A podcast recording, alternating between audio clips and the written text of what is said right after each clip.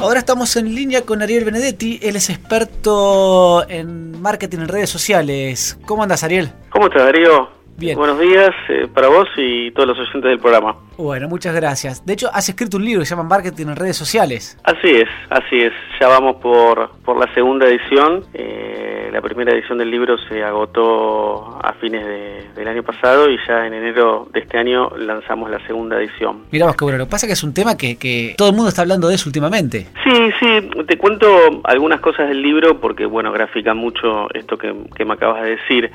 Eh, el libro es el primero en Argentina y Latinoamérica que, aborda cómo llevar adelante una gestión efectiva de social media marketing, eh, lo cual lo hace muy novedoso y atractivo eh, para, bueno, desde profesionales independientes, pymes y agencias y grandes empresas que, que están queriendo profesionalizar la gestión de, de marketing en redes sociales. Eh, este libro cuenta con, con el respaldo de la Asociación Argentina de Marketing y la AMDIA también, que son las asociaciones de marketing eh, más importantes de Argentina, que por primera vez coincidieron eh, por fines educativos en, en llevar adelante una, una obra en conjunta. Mirá vos qué bueno. Eh, así que sí, eso realmente está, está muy bueno. Y, es loco lo que me dijiste, digamos. Yo te decía que, que todo el mundo hoy habla de las redes sociales, de marketing en redes sociales, y que vos digas que ese es el primer libro que se aboca a eso en forma específica, eh, es muy loco. Sí, es muy loco y, y tiene que ver también con, con la dinámica y la velocidad de los cambios que, que están ocurriendo, ¿no?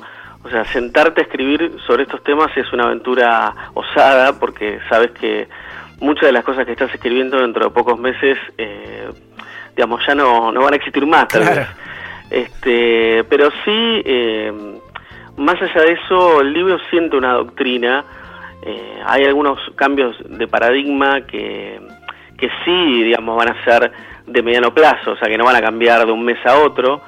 Eh, te hablo principalmente de un- una de las primeras grandes conclusiones y que, que arroja el libro, que es el cambio que está habiendo en, en la comunicación de marketing. ¿no? Vos imagínate que las marcas tradicionalmente estaban acostumbradas a tener una comunicación unidireccional. ¿Esto qué quiere decir? Pensaba en un comercial eh, entre una a dos veces al año para una audiencia masiva, eh, sin esperar, digamos, una respuesta eh, y un diálogo, solamente esperar una, un- una reacción en la venta, digamos, sin la percepción de imagen de marca. Pero hoy desde el momento que una, que una marca establece una campaña y abre un perfil en una red social, cualquiera sea, está abriendo una puerta a, a dialogar, a establecer una comunicación bidireccional con, con, sus, con su audiencia. Y esto es un cambio totalmente revolucionario para el marketing, porque las marcas tienen que salir a, a moderar, a responderle a, a todas las personas que dejan un comentario, y lo hacen eh, de forma pública y a la vista de otros seguidores que están viendo qué responde la marca. Eh, Sí, con, lo bueno y con lo malo, porque lo que vos decís antes era unidireccional.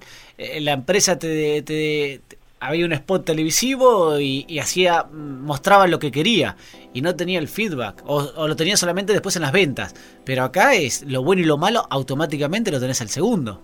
Automáticamente y además pensar en la dinámica de la generación de contenidos. O sea, una, una empresa y una marca eh, eh, tradicionalmente pensaba una campaña y se tomaba, un- era un proceso de decisión largo donde intervenían un montón de sectores de la empresa, hasta bueno, def- definir qué queremos contar, cómo lo queremos contar. Y hoy la inmediatez eh, de las redes sociales hace que las marcas tengan que generar contenidos a veces de forma diaria, pero de forma periódica. Entonces la, la velocidad y la agilidad de la- en la toma de decisiones y la voz que quieren desarrollar las marcas en las redes sociales es completamente diferente a lo que lo se venía haciendo tradicionalmente, ¿no? Ahí en el libro mencionás algunos ejemplos de, de empresas exitosas. Sí, hay, hay varios. En, en la primera edición eh, no, no habíamos llegado a desarrollar y conformar los casos de éxitos. Eh, sí mencionamos varios casos así, pero en, este, en esta segunda edición se, se incluye un capítulo exclusivo eh, de abordaje de casos de éxito en el cual tuve el, el privilegio de bueno de tener entrevistas con, con, con grandes actores digamos y grandes casos que son conocidos por en el mundo del marketing digamos muy renombrados entre ellos el caso de Mamá Luchetti que, que es la verdad que es, es genial es La rompió. es- Sí, la rompió, la rompió porque ellos fueron una de las primeras marcas eh, que salieron a hacer algo totalmente diferente en, las redes sociales y a generar contenidos de altísima calidad. Ellos empezaron como haciendo comerciales y hacían un rebote, digamos, del, comercial en las redes y se empezaron a dar cuenta que la gente se quedaba hablando de, los personajes de, los comerciales eh, mucho tiempo después de que terminaba la pauta publicitaria tradicional. Entonces ahí tomaron la decisión de generar un personaje que es Estela y, generar la, la, fanpage de Estela. O sea, ya ni, ni siquiera es la fanpage de Mamá Loquetti, es de un personaje que representa la marca. Eh, lo cual es una genialidad porque a partir de eso construyeron un posicionamiento de marca y la se transformó, digamos, en una de las marcas eh, de alimentos más valoradas de Argentina.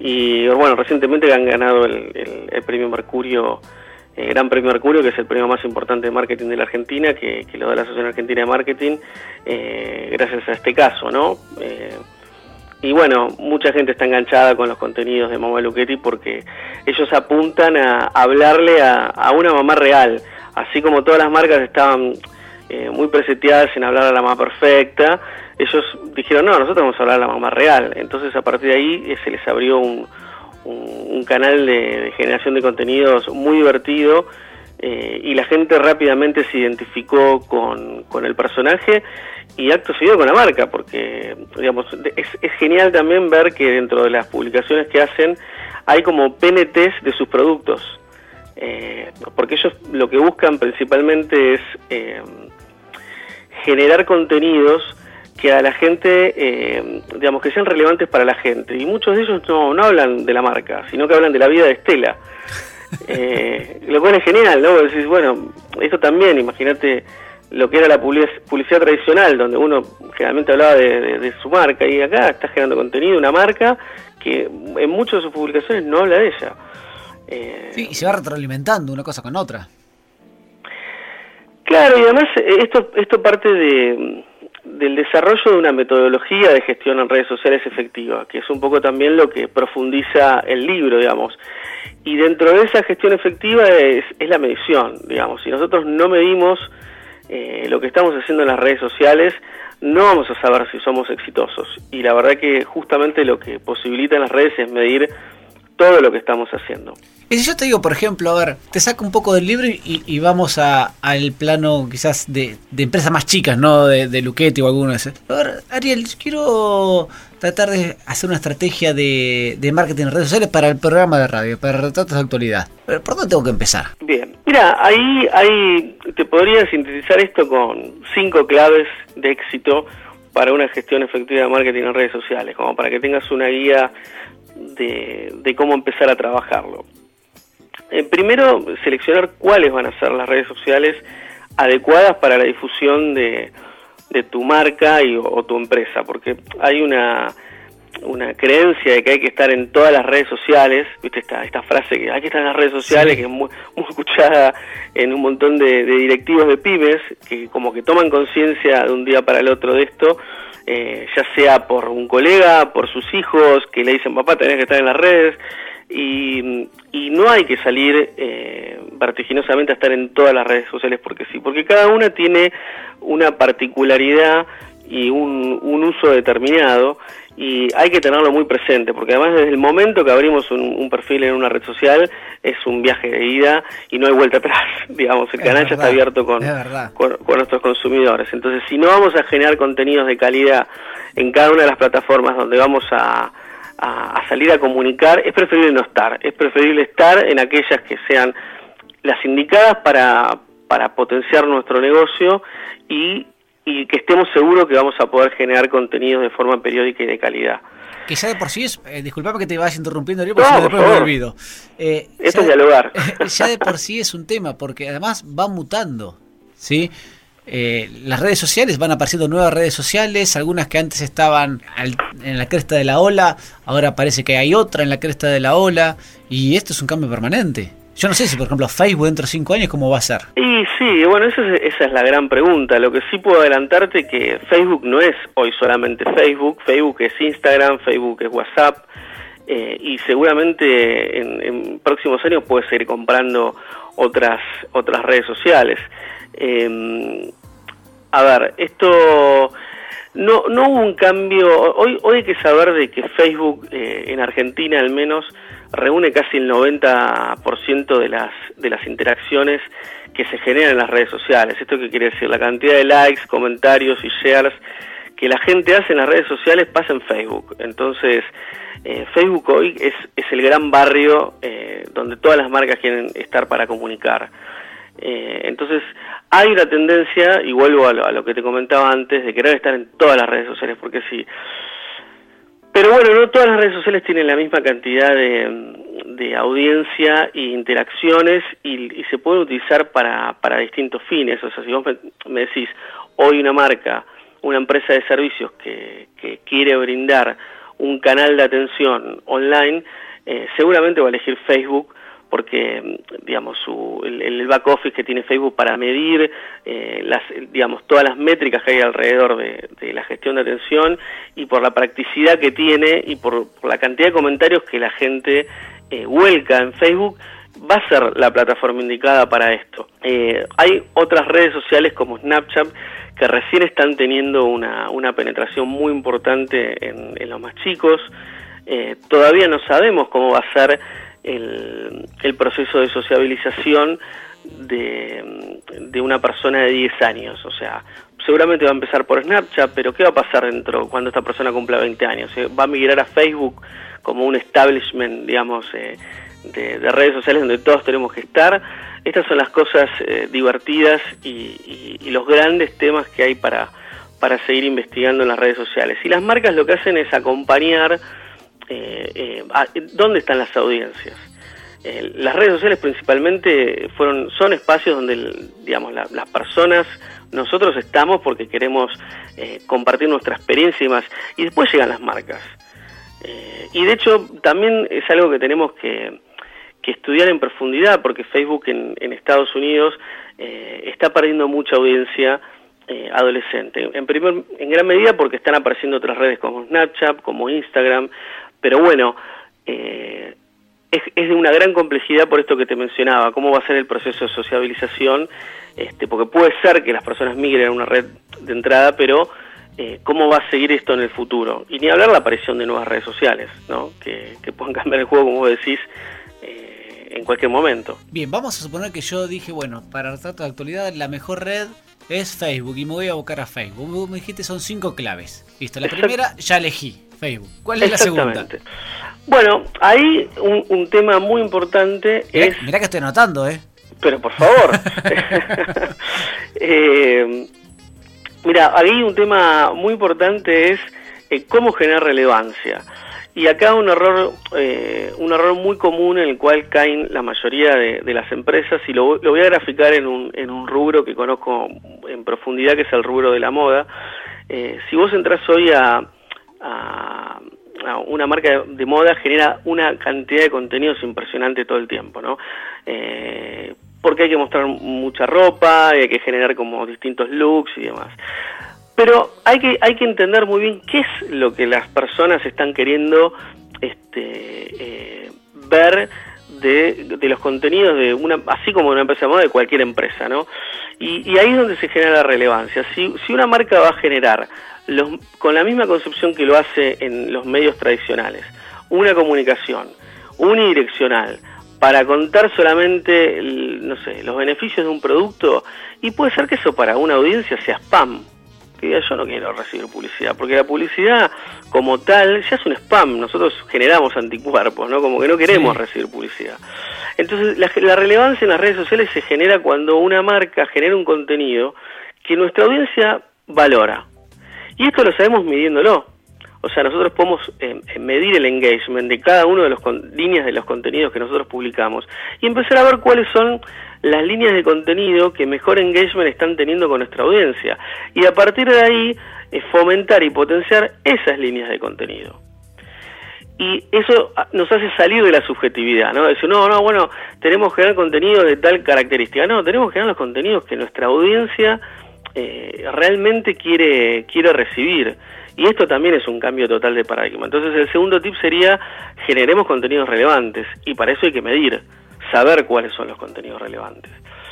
Em, por otro lado, otra cosa que hay que saber es que, que Facebook eh, eh, dejó de ser gratis. Eh, el, alcance, digamos, en, en, las redes sociales, que no es más ni menos la cantidad de personas que ven una publicación cuando vos lo publicás como, como marca en, tu fanpage, hay dos tipos de engagement, el engagement orgánico y el, engagement, el, perdón, el alcance orgánico y el, alcance pago. El alcance orgánico es, vos tenés una cantidad de seguidores, ¿no? vamos a hablar del caso del programa de la radio, que eh, siguen tu, tu fanpage. Entonces, en el momento que vos pones un contenido, sin poner una pauta, una inversión detrás de eso, luego va a haber una cantidad de personas. Pero uno eh, tendería a creer que si tiene 100.000 seguidores, lo van a ver los 100.000 seguidores, pero no. O sea, el alcance orgánico hoy es casi del 1%, lo cual es bajísimo. O sea que si vos tenés hiciste toda una estrategia para generar 100.000 seguidores y pones un, posteo que solamente lo va a ver el 1%, y, y del, cual ese posteo, con suerte, el 10% de las personas que lo vea va a generar alguna interacción. Entonces esto nos, nos demuestra que una estrategia profesional eh, de redes sociales eh, eh, tiene que contemplar una pauta publicitaria que hace que mm, maximiza ese alcance entre tus seguidores y no seguidores. Y eso hace que la cantidad de interacciones suba. Esa es, eso es otro, otra gran cosa que, hay que saber, porque si no una pyme le puede pasar que eh, destine recursos, ya sea de tiempo y, de inversión paga, para potenciar una fanpage que si no hace una inversión publicitaria detrás de cada posteo, no le rinda, no le sirva para nada. Entonces se va, se va a empezar a ver frustrada en, en cuanto a los resultados que logra en las redes sociales. Está clarísimo, está clarísimo y me sorprende eso lo como decir, digamos, de, los porcentajes mínimos. O sea, uno piensa, que seguidores llega de, de 100.000, llegarán a 95.000. Sí, sí, sí, sí. Esto es así porque eh, no es algo que tenga que ver con el, con el comportamiento de la gente, sino que tiene que ver con un algoritmo que Facebook cambió eh, y que hace que vos como, eh, digamos, todas las personas, Facebook sabe que todas las personas, entre la cantidad promedio de amigos que tiene y la cantidad de marcas que sigue, tendría que recibir en promedio unas 1500 publicaciones en su newsfeed, o sea, es decir, en, el muro que uno ve diariamente. Como uno no puede ver 1500 publicaciones, Facebook nos filtra esa cantidad de publicaciones que nosotros vamos a ver. Y generalmente filtra 300 de esas publicaciones. Esas publicaciones que filtra Facebook lo hace a través de un algoritmo, que es un algoritmo súper complejo que es como la, fórmula de la Coca-Cola, ¿no? más o menos. Eh, más o menos, pues decir, bueno. Y, mm, y ahí es donde se produce, digamos, en ese, en ese, en ese filtro que pone Facebook, que el alcance orgánico se haya derrumbado. Y además, bueno, obviamente Facebook, eh, lamento informarle a toda la audiencia, pero también hace su negocio, y su negocio es, es la venta de publicidad. Con lo cual ellos están fomentando, digamos, que las marcas que quieran, digamos, potenciar sus contenidos, primero, generen contenidos relevantes, que no saturen la audiencia de publicidad, eso impacta radicalmente en, el alcance que tienen las publicaciones y en este algoritmo que, te acabo de mencionar. Con esto Facebook se garantiza que está bien, yo habilito a que las marcas eh, patrocinen este, sus publicaciones, pero me garantizo eh, yo tener el control de qué es lo que quiero eh, difundir eh, para que genere el, mayor atractivo para la audiencia, que también es otro de los principales este, activos de Facebook. Está muy bien lo que hace. Claro, y sí, porque si no, si no nos saturaría y, el, principal capital que hoy tiene una, una red social como tal, es la audiencia. O sea, fíjate que Snapchat, que hace poquito eh, anunció que va a estar, eh, va a ser su, su, salida a la bolsa, este, recién está empezando a encontrar formatos publicitarios para las marcas. Pero básicamente, como todas las redes sociales, eh, primero lo que buscan es generar una, un, un nivel de, de audiencia y de, usuarios activos para que realmente las marcas empiecen a pensar en, publicitar en, esta red social. Bueno, un caso emblemático es el de WhatsApp. Cuando Facebook compró WhatsApp, lo compró por 22 mil eh, millones de dólares y no generaba ingresos. o sea, es, es, es, eh, digamos, increíble. O sea, se compra una empresa que no... ¿Y qué compró? Bueno, lo que compró es la audiencia y la cantidad de, de personas que estaban eh, siendo usuarias de WhatsApp porque saben que en algún momento van a encontrar la manera de hacerlo eh, redituable, ¿no? Así que sí, va, un, poco, un poco por ahí. Y, a ver si me queda algún tip más para decirte. hasta ahí, digamos, ya sé que tengo que poner plata, sé, sé cuál es la red, y el otro tema también pasa por uno, ¿no? De lo que vos decís, de generar contenido que realmente interese y, que le llegue a la gente y, que tenga un feedback continuo. Exactamente, y ahí entra eh, el, el, el, último tip, eh, que es lo que no se mide no se controla. O sea, esto que también es algo, eh, está en tema de debate, digamos, en, todo lo que es la doctrina del marketing, decir, bueno, ¿cuáles son los indicadores que una empresa que está teniendo una gestión en las redes sociales tiene que medir para saber si está haciendo bien las cosas? Vos decís, bueno, está bien, yo pongo plata, ya tengo la red social. Este, veo que empiezan a subir mi cantidad de interacciones. Pero ¿cómo sé si estoy haciendo bien o mal las cosas? Exactamente. Entonces ahí hay unas métricas que son, eh, digamos, las primeras que, una marca tiene que, medir, que una es como el nuevo mantra del marketing, que es el engagement. Y el engagement lo que mide, eh, y te lo voy a hacer bien gráfico, porque si no podemos quedar así como en una entelequia, viste, que nadie va a entender nada, es eh, el engagement lo que mide es cuando una marca hace una publicación en cualquier red social, vamos a poner Facebook porque ya, ya la mayoría conoce, digamos, que tiene, uno puede hacer un like, puede dejar un comentario y puede compartir, digamos, esa publicación. Bueno, cuando una marca hace la sumatoria de likes, de comentarios y de, shares que tiene esa publicación, tiene la cantidad de interacciones. Es decir, bueno, este posteo generó mil interacciones.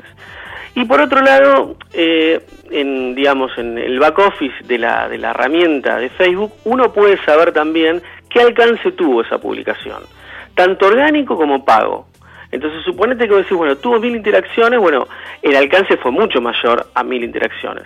Suponete que tuvo este, 10.000 eh, mil personas lo vieron ese posteo.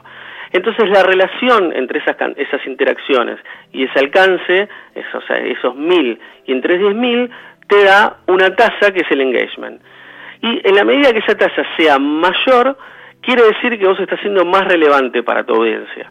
¿Por qué? Porque si ante un mismo alcance lo está viendo mayor, mayor cantidad de gente, está interactuando con tu contenido, la interacción, desde el momento que una persona deja un like, eh, hace un comentario y comparte una publicación, eh, está valorando el contenido. Son, es la forma que las marcas eh, tienen para saber que ese contenido está siendo relevante. Te hago un paréntesis y vuelvo al caso de Mamá Luchetti. Eh, cuando me entrevisté con, Luciano Pintos, que es el jefe de medios digitales, ellos me decían que la, principal métrica que miden para saber si están haciendo bien las cosas es, es la cantidad de de, shares que tiene una publicación, porque desde el momento que una persona quiere reenviar y compartir una publicación a toda su, su red de, usuarios, eh, es porque hay un, un, vínculo emocional muy fuerte con, con la marca.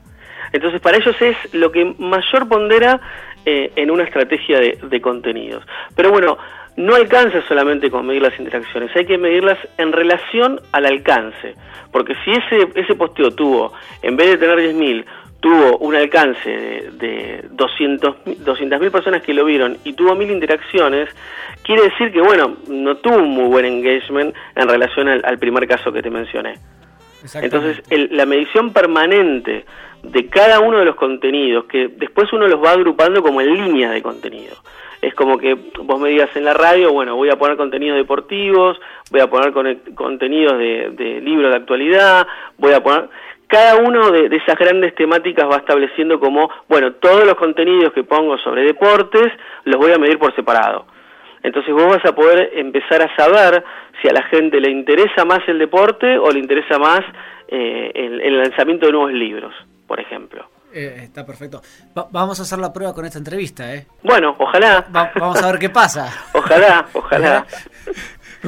Bueno, Ariel, te queremos agradecer muchísimo. Seguramente quedó un montón de temas para hablar, así que te volveremos a llamar en, algún otro momento y, son temas que podemos estar horas hablando, así que nada, ya habrá otra oportunidad para enfocarnos en algún otro tema específico dentro de, redes sociales y marketing en redes sociales.